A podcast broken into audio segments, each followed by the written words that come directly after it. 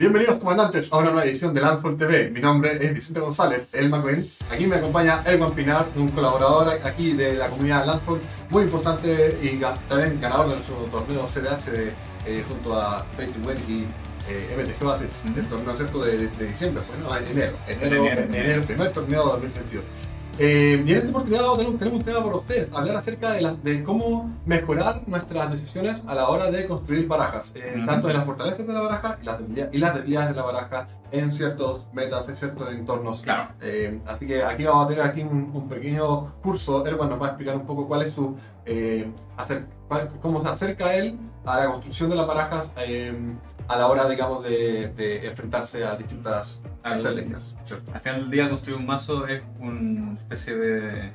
Algo que no acaba nunca. No termina jamás. Uh -huh. Pero hay ciertas cosas que tomar en cuenta al, al día de hacerlo y bueno, eh, a eso vamos a pasar a hablar ahora. Exactamente. Así que, bueno, antes de, pero sí, antes de empezar, obviamente recordarles que se, eh, nos acompañen en todas nuestras redes sociales, Facebook, Twitter, Instagram eh, y el Discord. El Discord de la comunidad Landfall donde van a poder participar junto a otros integrantes de la comunidad, van a poder jugar por Spelltable, así que si está faltando Commander en casa y no tienen de cómo acceder eh, a alguna tienda o a algún negocio o a juntarse con su grupo de amigos en estos tiempos, eh, no duden en acompañarnos en el Discord, ahí van a poder encontrar con quiénes jugar. Así que, sin más preámbulos, comencemos.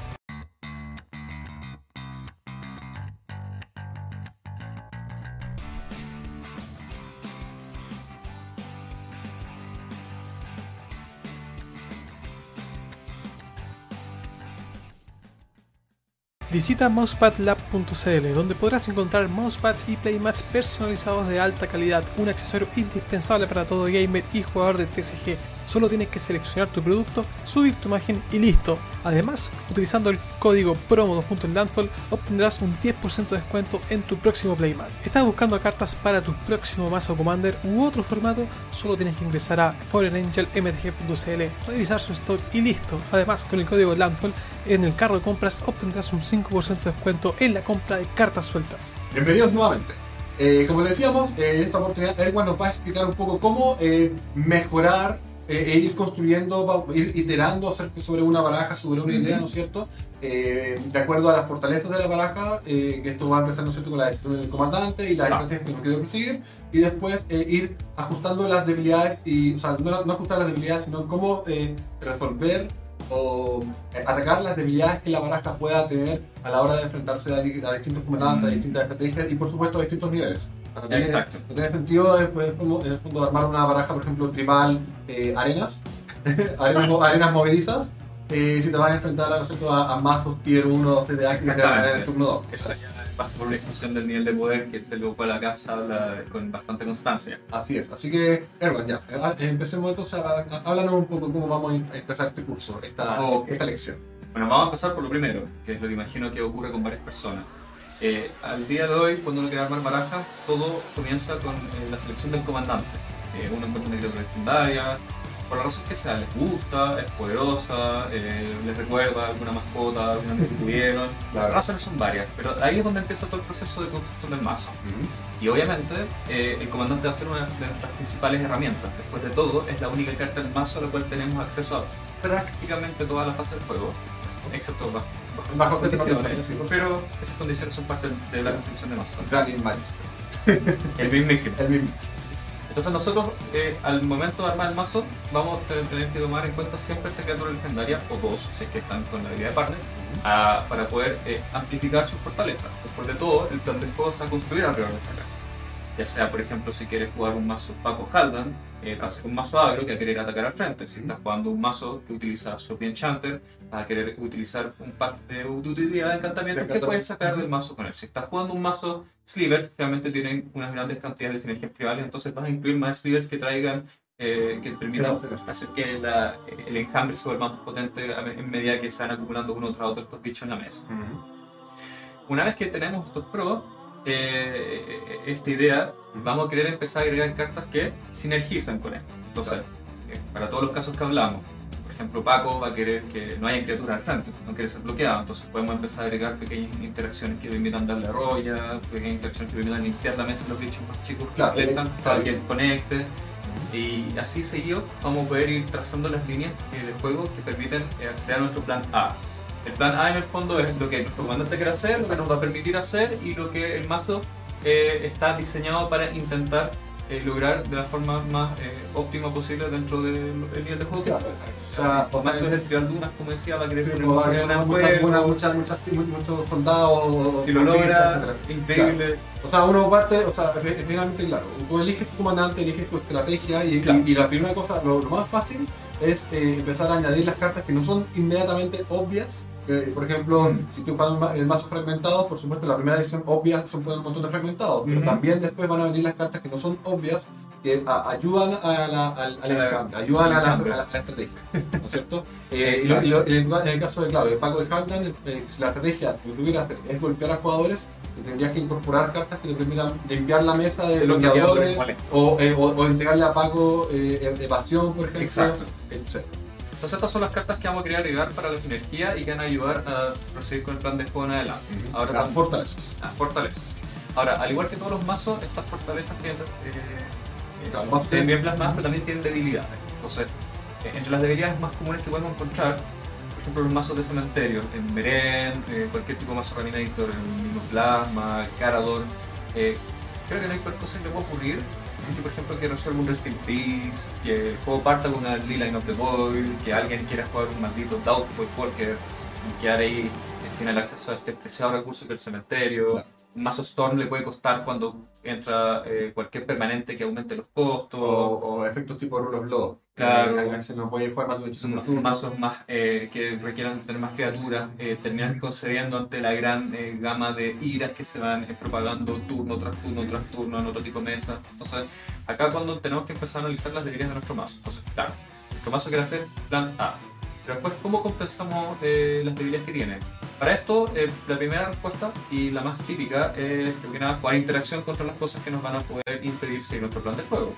Si resuelve un permanente que, a través del cual nos cuesta mucho ganar, vamos a tener que eh, tratar de buscar pequeños espacios dentro del mazo que den acceso a formas de sacarse estas permanentes con el propósito de poder seguir con el plan de juego. Detrás de todo, no podemos depender de los otros dos jugadores, sacarnos de este aprieto, siendo que quizás ellos también nos vean más o menos mal y van a decir, bueno, que ahí Claro, se quede, ahí después se de quede, todo claro. ahí no va a molestar más. Nadie va a romper la Rest in Peace para que tú puedas empezar a reunir tus bichos monstruosos del cementerio. Claro. Definitivamente. Entonces uno tiene que empezar a incorporar todas estas cartas de interacción para... Pero esto, claro, pero ahí hay, una, hay que hacer una distinción que me parece, ¿no es cierto? Porque una cosa, por ejemplo, es, eh, claro, que hay en juego una carta que me afecta a mí directamente y yo tengo que en la construcción de la baraja pensar eh, proactivamente, e ¿Cómo- claro, claro. cómo resolverlo, y ya, esa es la, esa es la, porque es una debilidad de mi baraja. Pero hay otra, pero ¿dónde, por ejemplo, en, la, en esa construcción incorporarías tú la, la interacción que es necesaria eh, por ejemplo, cuando lidias simplemente contra eh, otra, por ejemplo, tú, tú. Por ejemplo, tú pones Rest in Peace no porque mejore tu juego, porque- sabes que, Porque tiene a los demás. que le tiene a los demás. Entonces, por ejemplo, ese Rest in Peace no es necesariamente una fortaleza, pero tampoco es una, una carta para eh, suplir una debilidad. Es una carta eh, que tú incorporas exclusivamente porque sabes que va a entorpecer el juego. de. Exactamente. Eso, eso más que jugar con las fortalezas y debilidades, eh, más que jugar con las debilidades, es jugar con las fortalezas. La fortaleza en este caso es yo no voy a utilizar el cementerio. A mí no me interesa. Sin embargo, sé que el cementerio es un recurso muy preciado. Por lo tanto, esto es una carta, es un- una pieza de, de hate Ujú. que puede eh, ser incorporada porque permite negar un recurso de otro oponente mientras que a mí no me está afectando. Claro. Esa, esa es la lógica esa- de, de- esa de jugarlo con la fortaleza. Claro, pero igual, igual me parece ahí que en ese, en ese sentido, que no necesariamente todos los, o sea, no todos los mazos eh, tienen los slots en la baraja para incorporar. Es muy difícil. Algunos muy, muy Claro, apretados. son tan apretados que es como, en verdad yo sé que Rest in Peace podría arruinarle el juego a, a, a todos, las- a todos mis compañeros de juego, pero no tengo el slot eh, para poder poner Rest in Peace en este momento.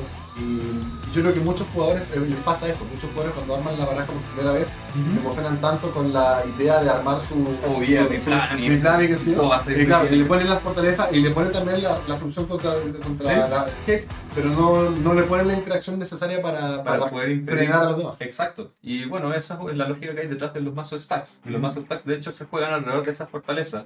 Usualmente, eh, sus comandantes tienen forma de tratar de sobrellevar los efectos de odio que usualmente son laterales, además. Es decir, tú, te- tú mismo te estás negando un recurso al momento de resolver este tipo de piezas.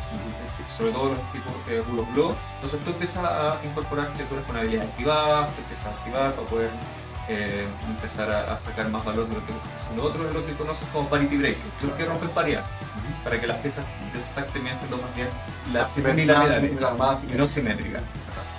Entonces, eh, eh, al final del día, eh, con esto eh, ya tenemos un poco una idea de cómo tú incorporas la fortaleza, es decir, todas estas cartas sinérgicas, y luego eh, suplir estas debilidades. Entonces, eh, volviendo, por ejemplo, a los mazos a niveles un poco más, más bajos de, de juego, donde las criaturas tienen una directa importancia. sí.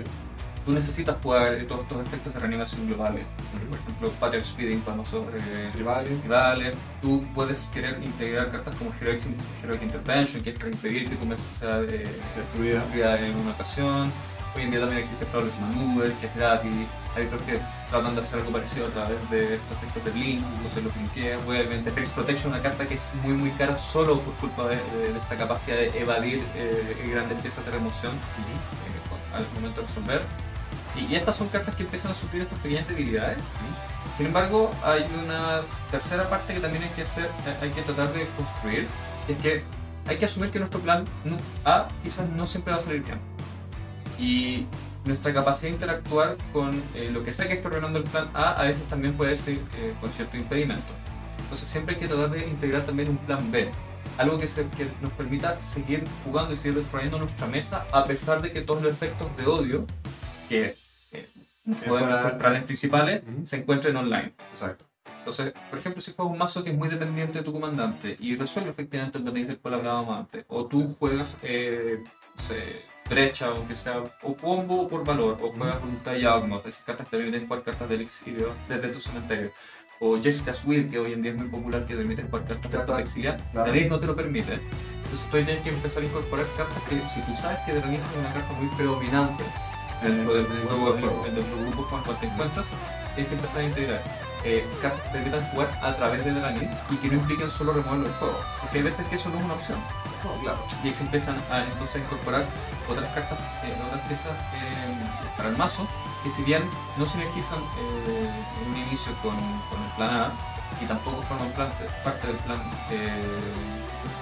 un, otro plan otro plan de juego que predispuesto a incluirse, eh, te permite eh, so- salir de, una, de un- quizás de una situación en la cual estés muy vulnerado en la mesa ya. Los mazos animator no siempre pueden depender de sie- siempre construir cementerio y después tratar de reanimar. Tienen que tener otras piezas de valor que puedan jugar y empezar a- a- a sacar valor a través de ellas para que la partida no se les estanque. Claro, por ejemplo, por ejemplo, por ejemplo, los mazos Reanimator, ¿no cierto? la idea se caracteriza naturalmente de, eh, eh, de, Trampear. trampas, de trampear, de poner criaturas muy grandes en el cementerio y los demás fácilmente. Eh, Yo me, ahí me imagino que el plan B sería, ok, si no puedo reanimar, entonces lo mejor que puedo hacer es tratar de jugar las criaturas Exacto. eh, lo más rápidamente posible. Prolongar el Entonces, juego. entonces el plan B ahí tiene que ser como un plan de ramp, un plan de buscar, de buscar tierras y no buscar criaturas, eh, eh, buscar tierras, buscar poner artefactos en mesa y poder jugar un, eh, y que esta, una de estas criaturas también te permita de alguna forma romper Sí. el bloqueo, por ejemplo. para que después puedas de repente volver al plan A o derechamente con tu plan B de, de mazo agro ir al ataque. Exacto. Entonces, una, esto es una cosa súper importante a la hora de la construcción, que es la capacidad de hacer pivotes Ujú. entre, tu, entre la, eh, la posición en A la cual te encuentres. A veces vas a verte obligado a jugar un poco más control para comprar tiempo, cosa que vas a poder llegar a un turno crítico donde vas a poder quizás jugar esta criatura que nunca pudiste reanimar porque el cementerio ya no existía, entonces están con tu mano y tú no tuviste forma de descartarlo.